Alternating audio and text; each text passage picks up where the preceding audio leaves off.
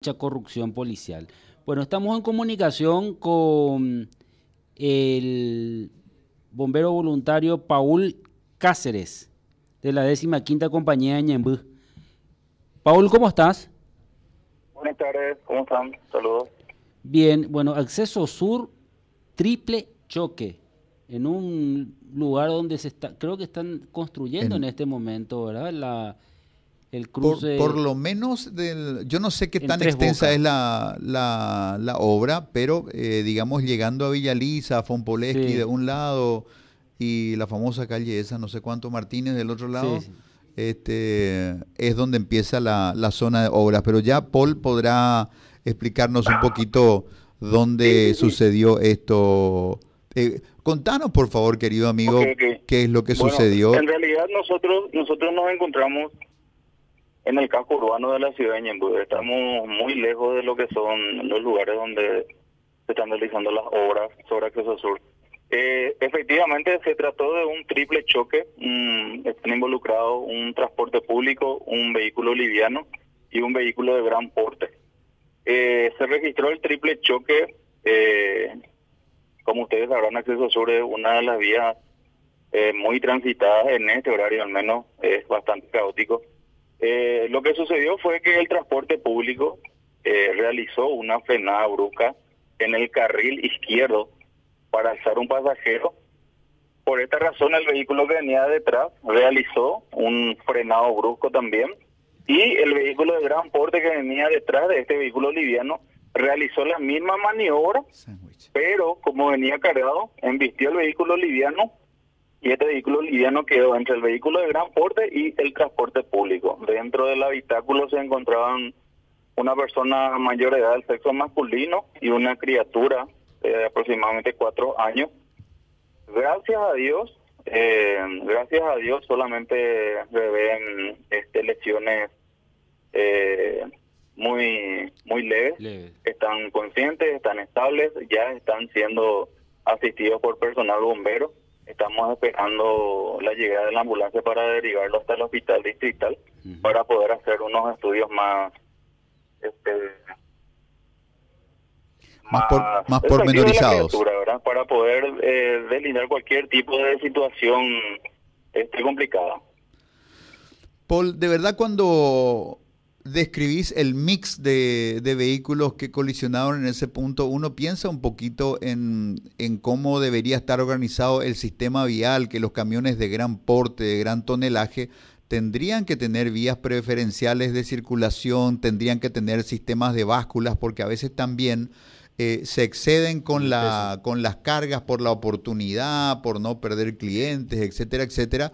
Y después, vehículo que carga más allá de lo que el eje permite, tiene una capacidad de frenado limitada o nula. Sí, así mismo, así mismo. Sobre acceso sur existen lugares donde, donde se, se realiza ese control de velocidad, donde tenemos también los reductores de velocidad, pero no así en el casco urbano de la ciudad de. Uh -huh. eh, aproximadamente yo te estoy hablando de una zona donde tenemos un supermercado, imagínense la cantidad de peatones que cruzan el acceso sur uh -huh. en este horario. Ahora mismo es imposible cruzar acceso sur por la cantidad de vehículos que transitan. Eh, el accidente en este caso eh, se puede decir que se ocasionó eh, por la imprudencia de uno de los conductores, en este caso el conductor de del transporte público que estando en su carril izquierdo obviamente no puede hacer una para y alzar un pasajero. Claro.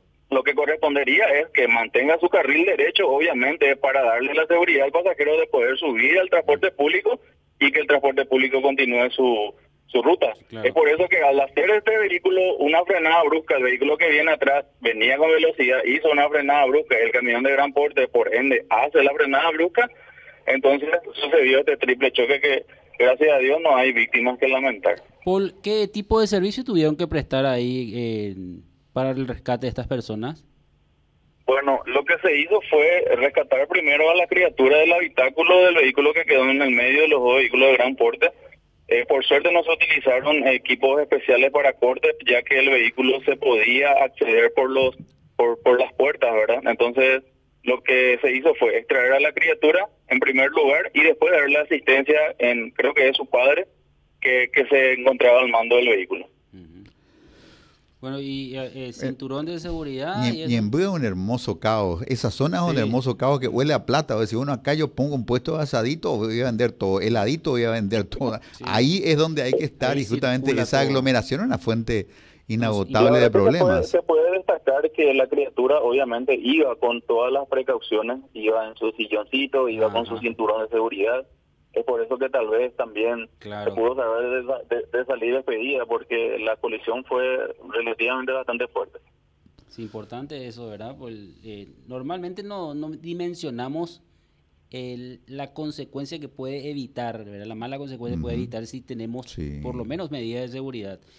¿El, el ómnibus del transporte público en qué empresa es? Es eh, Lince, línea 26. Ah. Sí, sí, rojo, rojo y amarillo. Paul, ¿podemos hablar de asuntos corrientes? Eh, el tema matafuegos en el, en el auto, por ejemplo. La capacidad de, carga, no sé, de centímetros cúbicos del, del matafuegos tiene que ser proporcional al tamaño del, del vehículo. Exactamente, así mismo. Eh, normalmente los, los matafuegos de, de forma, eh, o sea, lo que indica un vehículo liviano, te hablo de un vehículo, por nombrarte, un IST, puede tener un, un extintor de, de un kilogramo, ¿verdad? Normalmente se utilizan los extintores con polvos químicos secos, tenemos otra otro tipo de extintores que vienen ya en vehículos de alta gama. Y normalmente son, obviamente, de acuerdo al porte del vehículo, ¿verdad? Cuando tenemos un extintor de más capacidad, obviamente va a ser más rápida la respuesta de la persona en el, en el, caso de algún siniestro.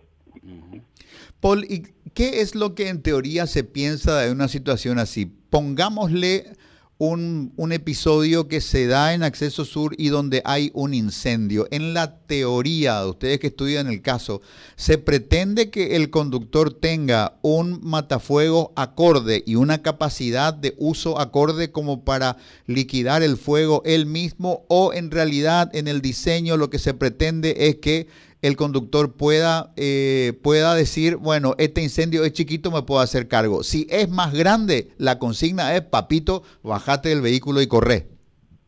Obviamente, obviamente, eh, los matafuegos o extintores que tienen los vehículos son para los principios de incendio. No así ya cuando un vehículo está totalmente en llama, obviamente el uso del extintor, supongamos que tengan un extintor de un kilo, va a ser imposible contener ese incendio. De esa forma, yo creo que la persona lo que tiene que, realizar es, obviamente, salir del habitáculo del vehículo y retirarse lo más lejos posible, activar el servicio de emergencia 132 para que una unidad que esté más cercana pueda venir y hacer esa extinción. ¿El tema de venció tu matafuego es un curro de la caminera o es una realidad de la industria química? Cada ocho meses, cada nueve meses se seca el polvo y no funciona más. ¿Cómo es eso?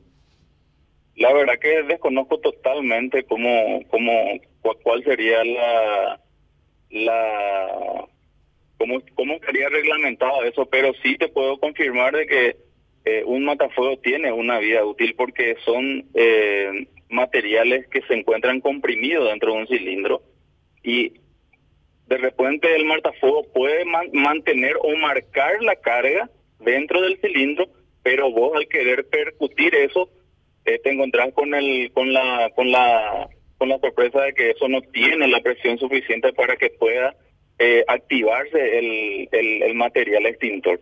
Eh, se, se los matafuegos y lo recomendable es que una vez vencidos los matafuegos, realizar la recarga en los lugares autorizados para hacer la recarga. Hay gente que, que, que, normalmente suele comprarse un matafuego de la calle. Eh, esto tienen que tener eh, la, la, la habilitación del INTN para que sea un matafuego eficaz.